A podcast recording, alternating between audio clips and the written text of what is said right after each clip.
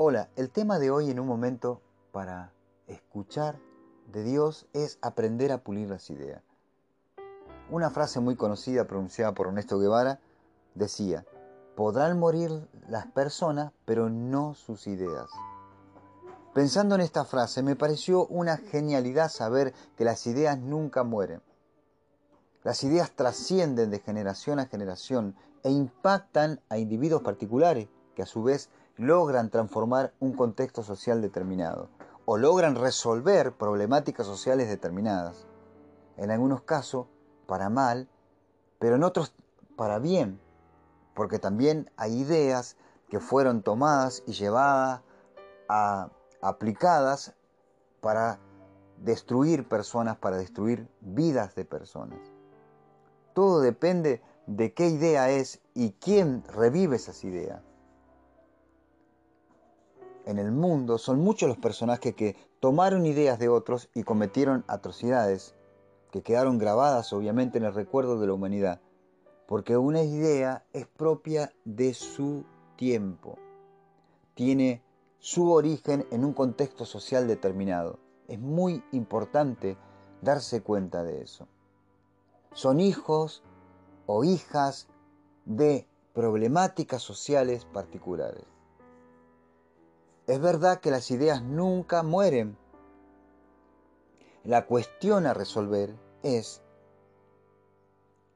que podemos aplicar esas ideas en contextos diferentes al de su origen, pero puliendo esas ideas. Nosotros no podemos resolver problemáticas ni en la sociedad, ni en la vida cotidiana, ni en nuestras situaciones particulares, ni en nuestras iglesias, con ideas viejas, si las ideas no son pulidas para poder aplicarlas a nuestro tiempo. Y aclaro esto, no estoy hablando de cambiar, de cambiar cosas que son fundamentales o verdades absolutas o verdades fundamentales para nuestra vida cristiana, sino más bien estoy hablando de cosas que están rodeando a toda nuestra vida cotidiana, que no tienen que ver con las verdades absolutas de la palabra de Dios, sino más bien con las ideas que nosotros tenemos para aplicar quizás o para vivir nuestras vidas de acuerdo a ideas que tenemos antiguas o viejas que ya no sirven, que no se pueden aplicar. Hoy vivimos en un tiempo totalmente distinto. Las ideas deben ser pulidas, Poder lograr, para poder lograr encajarla en nuestro tiempo tenemos que pulir esas ideas, tenemos que analizar, tenemos que pedirle a Dios sabiduría para poder entender el tiempo en el que vivimos y poder comprender cómo podemos llevar adelante nuestra, nuestras ideas o nuestra forma de alcanzar o quizás también a la hora de evangelizar, la forma de alcanzar a las personas para Cristo porque nosotros analizamos las historias, podemos, podemos analizar el mundo en el que vivimos, podemos leer la historia y vamos a encontrarnos con, con personajes que han hecho verdaderas locuras en la historia de la humanidad. Y que han llevado a una nación, que han llevado a pueblos, que han llevado a, aplicando ideas del pasado o ideas que ellos pretendían, que tenían como un ideal de algo que podrías, podrían llevar a aplicar o podrían llevar adelante en un tiempo totalmente distinto, a dónde nacen esas ideas o dónde sucedieron esas cosas. Por ejemplo, recuerdo una de las locuras más notables del siglo XX fue la del dictador Benito Mussolini. Él soñó y quiso llevar adelante las ideas de otro pensador nacionalista italiano, el cual pensaba en recuperar la gloria antigua de Roma, o sea, lograr recuperar el imperio romano. Cuando Mussolini asumió al poder, quiso expandir a Italia recuperando territorios que supieron pertenecer al, al antiguo imperio romano. Él para recuperar la gloria de Roma necesitaba expandirse por África y Europa. Incluso él toma esas ideas, incluso su saludo, como un dato de color podríamos decir, representaba a, la antigua civilización itálica.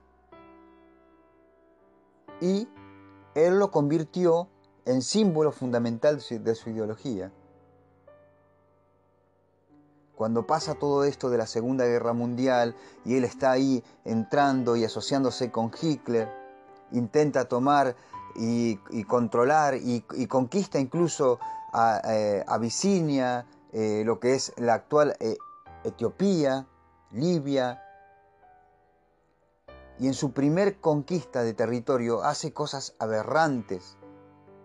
Él estaba con esa idea antigua, esa idea que no se aplicaba a un tiempo totalmente distinto, no podía volver a pensar que podía recuperar la gloria del imperio romano cuando ya estaban conformados los estados nacionales, cuando los pueblos que antes pertenecían al imperio romano no eran bárbaros, eran pueblos nacionalistas, eran pueblos que pensaban que tenían su, pertenencia en un lugar. Imposible de extraer esas ideas al presente.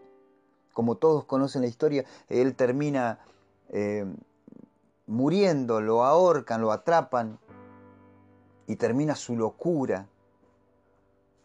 Él no era un estratega, no estaba preparado para llevar adelante esta idea de esta índole, no era Julio César, pero sin embargo él tomó ideas del pasado, ideas que le parecieron a él, que eran lindas, que eran nacionalistas para él, intentó llevar esas ideas al presente que vivía y el mundo había cambiado.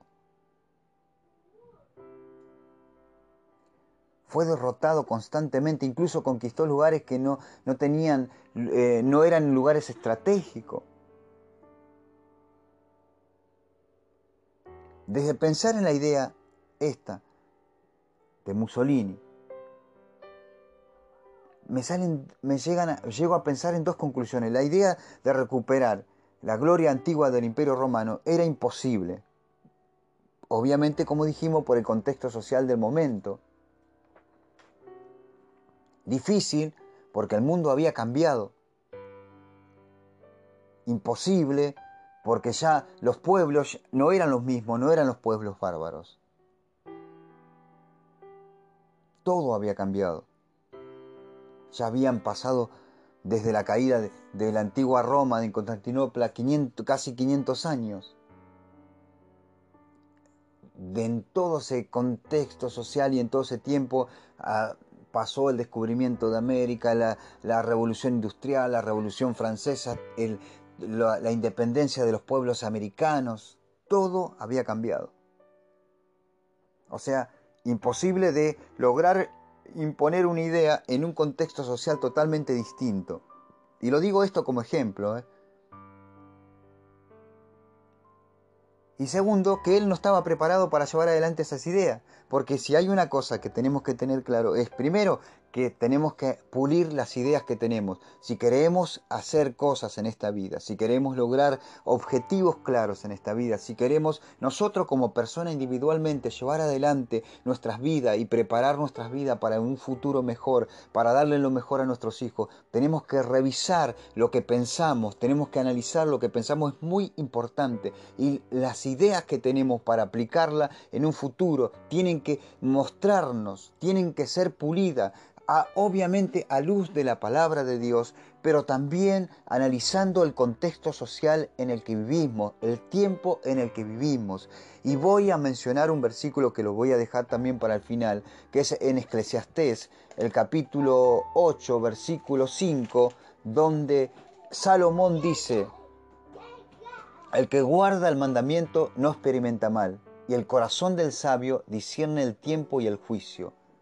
El que guarda el mandamiento no experimenta mal, y el corazón del sabio discierne el tiempo y el juicio una capacidad que tenemos que pedirle al Espíritu de Dios que nos ayude a entender el tiempo en el que vivimos, porque intentamos aplicar ideas que funcionaron hace 20 años atrás, hace 30 años atrás en nuestras iglesias, muchas veces en, nuestra forma de evangelizar, en nuestra forma de predicar, en nuestra forma de llegar a las personas, en nuestra forma de presentar a Cristo como nuestro Salvador. Utilizamos ideas que ya no existen, que ya están obsoletas, que fracasamos, que la gente incluso se ríe de nosotros, que ven que, no, que estamos en, en un mundo de ideas, en un mundo de actitudes que no son las correctas para un tiempo totalmente distinto.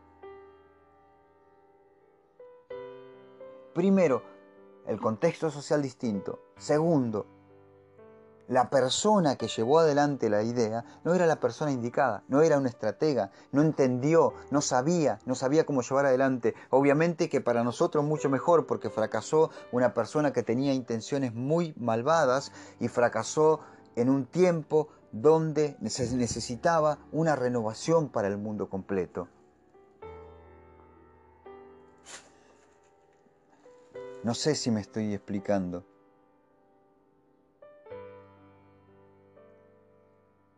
Por ejemplo, en, el tiempo de Jesús,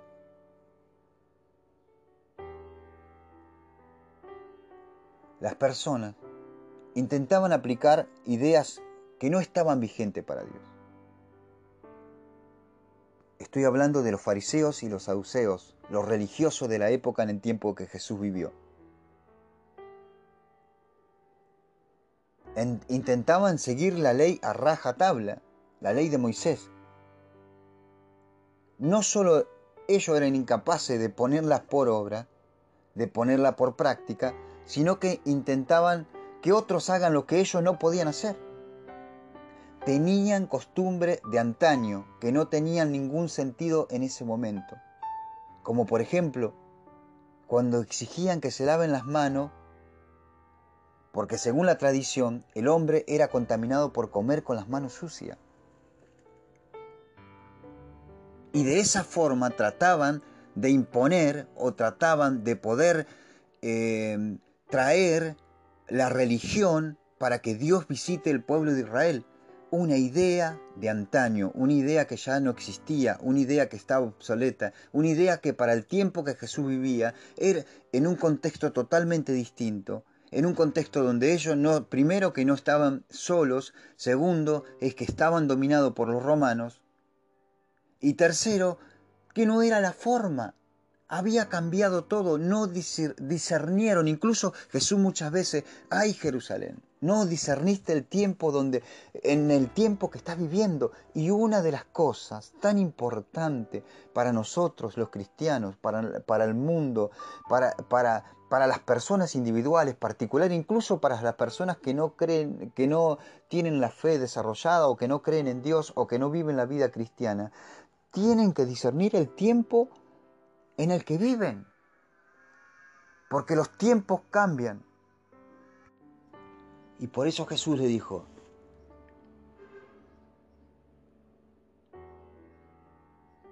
lo que está afuera no contamina al hombre, sino lo que está dentro. Todo cambió, es otro tiempo, vivimos en otra época.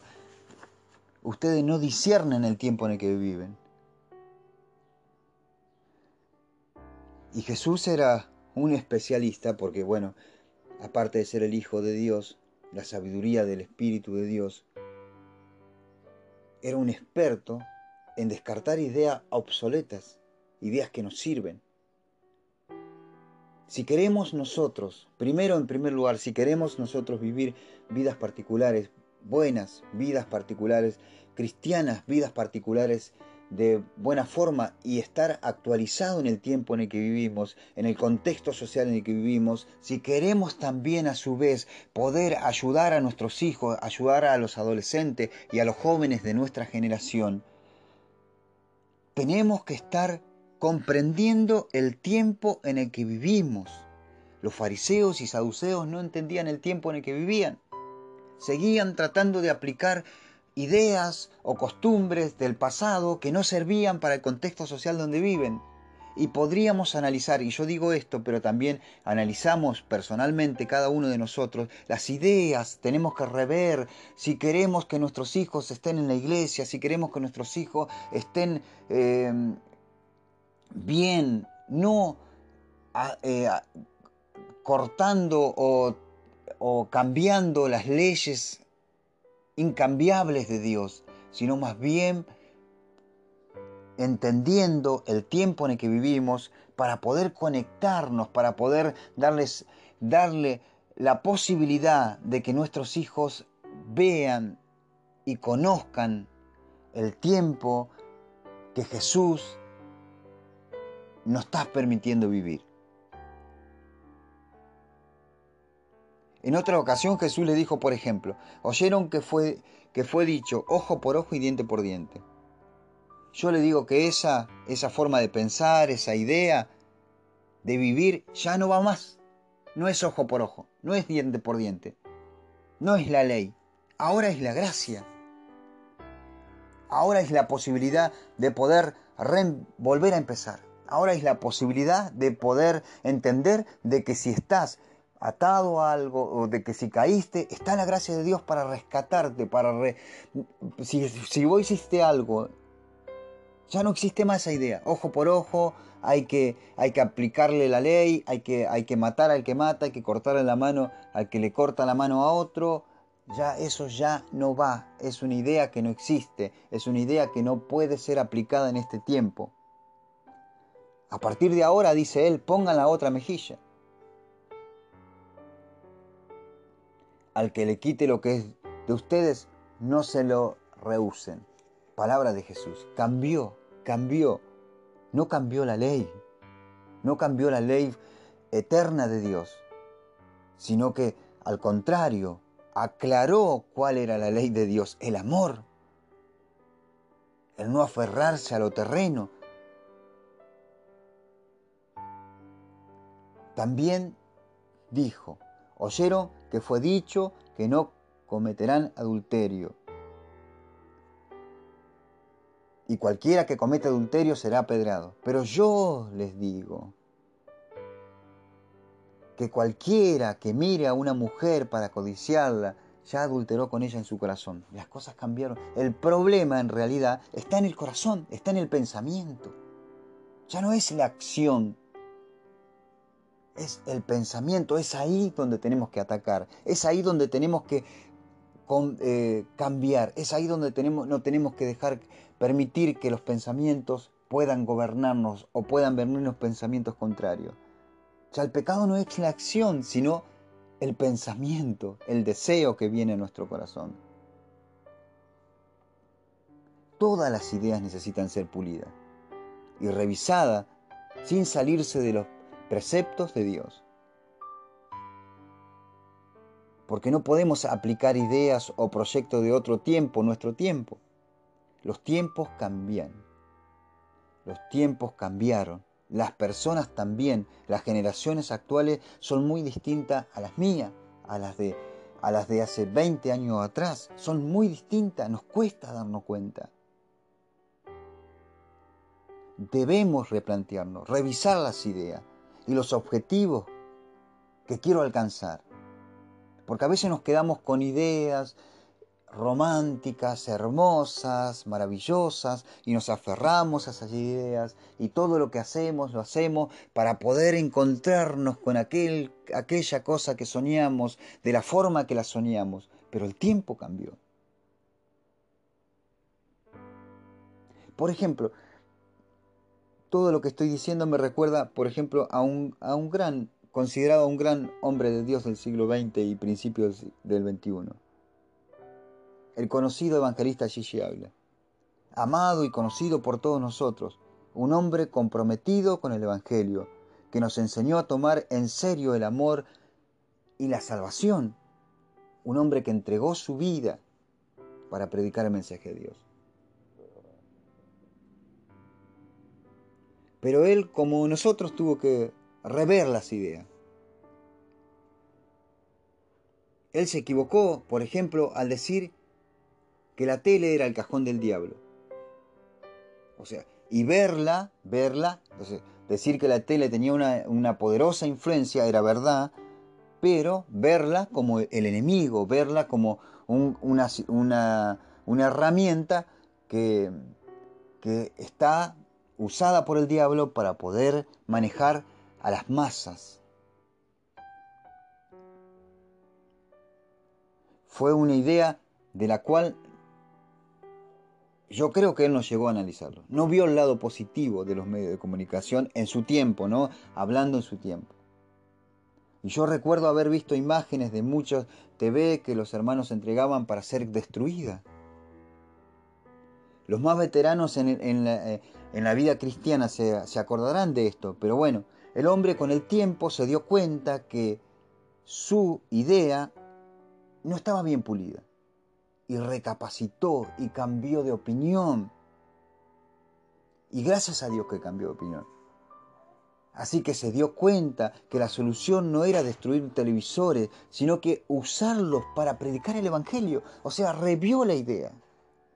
Vio todo eso que parecía mundano, que parecía usado por... Dijo, no, no, no, esto es una herramienta para poder predicar el Evangelio de Dios. Yo no sé dónde estaba bien muy la, las internas de esta situación, pero sí recuerdo en el inconsciente colectivo que esto fue lo que nos quedó a todos y él con los años fue, eh, eh, fue poniéndose obviamente más viejo, como ya sabemos, pero sin embargo llegó a muchos países a través de la televisión, a través de la cadena del milagro, a través de las, eh, las imágenes satelital. O sea, lo que antes les parecía una herramienta, un cajón del diablo, ahora era una herramienta de Dios para alcanzar a las masas a través de este medio masivo de comunicación.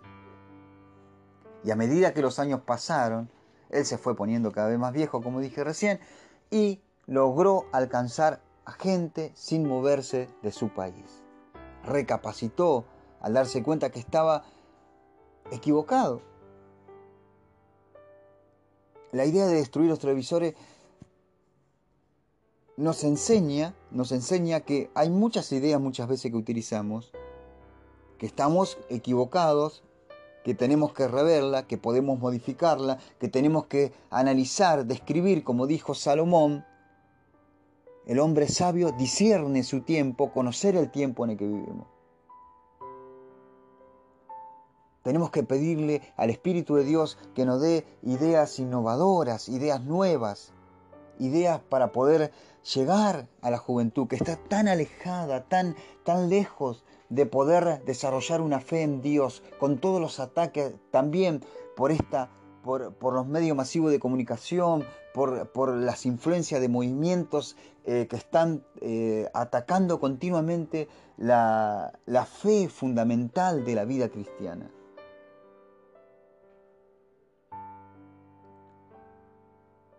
En nuestro país, por ejemplo, vemos, vemos el tema de la educación en estos últimos años, también de la pandemia, el alto porcentaje de deserción escolar en los adolescentes, se le suma la falta de capacidad del cuerpo educativo de lograr contener a los adolescentes, de lograr captar, de lograr seducirlo con la educación.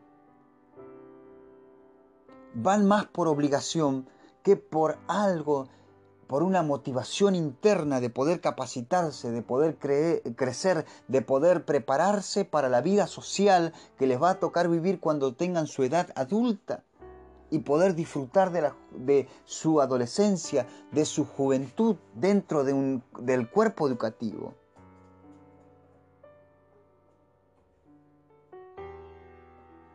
En, algunos casos los docentes están lejos de lograr innovar con, con, eh, ideas nuevas, ni realmente nuevas, realmente que sean de su tiempo, que sean origen de su tiempo para resolver problemáticas sociales particulares.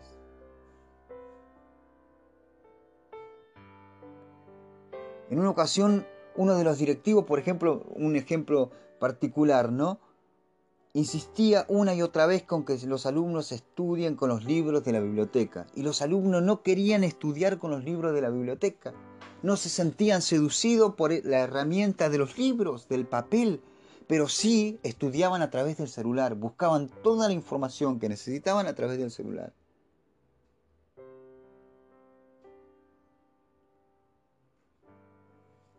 A veces también, ¿por qué? El directivo era motivado por la idea, el ideal que él tenía de tiempos pasados, cuando él estudió, cuando leer un libro era emocionante, pero ahora lo que los chicos tienen en sus manos es la tecnología y la información que a nosotros nos costaba conseguir, la tienen a través de los medios masivos de comunicación, a través de los celulares, en pequeños aparatos, en aparatos más atractivos para ellos, que le permiten poder a captar la atención de la información que necesitan para poder crecer como ser humano y crecer en la materia que están estudiando. El docente me parece que lo que tiene que hacer es acompañar ese crecimiento, ayudar. Tenemos que descubrir ideas innovadoras para poder alcanzar a las nuevas generaciones. Nos pasa dentro del cuerpo de Cristo. No tenemos la capacidad de innovar en ideas concretas, nuevas, que vengan de arriba, que vengan de arriba para poder alcanzar a las nuevas generaciones.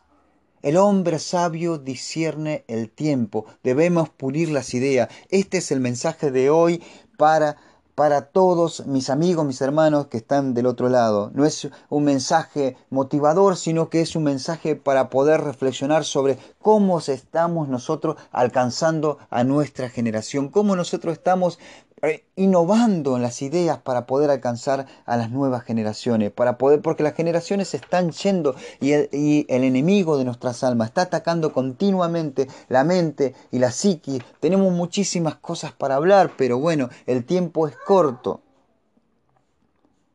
Así que Pidámosle hoy al Espíritu de Dios que nos ayude a innovar con las ideas, que nos ayude a entender el tiempo en el que vivimos, a comprender cómo podemos alcanzar a las generaciones que están sedientas de Dios, pero que no pero que estamos incomunicados por la barrera ideológica que tenemos en el tiempo, por las costumbres que tenemos, por la idea romántica de la evangelización pasada, por la idea romántica del alcance misionero pasado, por la idea romántica de la forma de hablar o de expresarnos hay que dejar todo eso de lado para hacer la obra de Dios con nuevas ideas, con, con, eh, innovadoras, con, eh, con una posibilidad que Dios nos dé, la posibilidad de alcanzar a una generación que necesita de Dios, pero no sabe cómo encontrarlo. Dios te bendiga, mi hermano. Espero que esta palabra de Dios haya sido bendición en este día.